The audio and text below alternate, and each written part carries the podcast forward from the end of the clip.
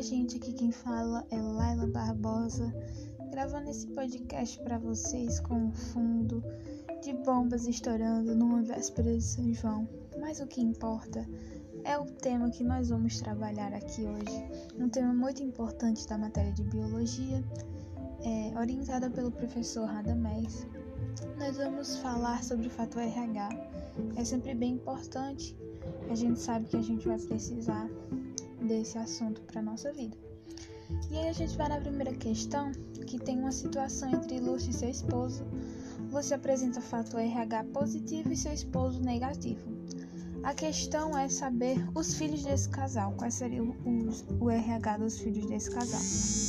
A gente entende como que os filhos desse casal vão ser um RH positivo. Porque o principal seria esse positivo da mãe, né? É, junto com o, o do pai, que é o negativo, ele continua positivo. Então a gente entende como que esse, os filhos dele têm a probabilidade de serem positivos.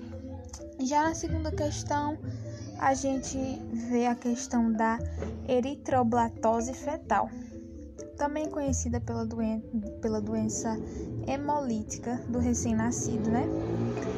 Isso acontece quando a mãe tem um sangue incompatível com o sangue do feto, e aí quando eles entram em, em contato, o sangue da mãe né, vai se proteger desse suposto invasor e ele vai destruir os glóbulos vermelhos desse feto, causando infelizmente a morte do feto, né?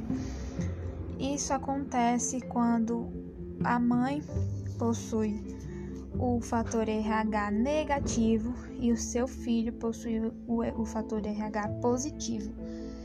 Mas a gente só vai saber a explicação realmente desse fator no próximo episódio. Então, continue ouvindo para vocês entenderem mais um pouquinho sobre a biologia. É isso, gente. Tchau, um beijo e até o próximo episódio.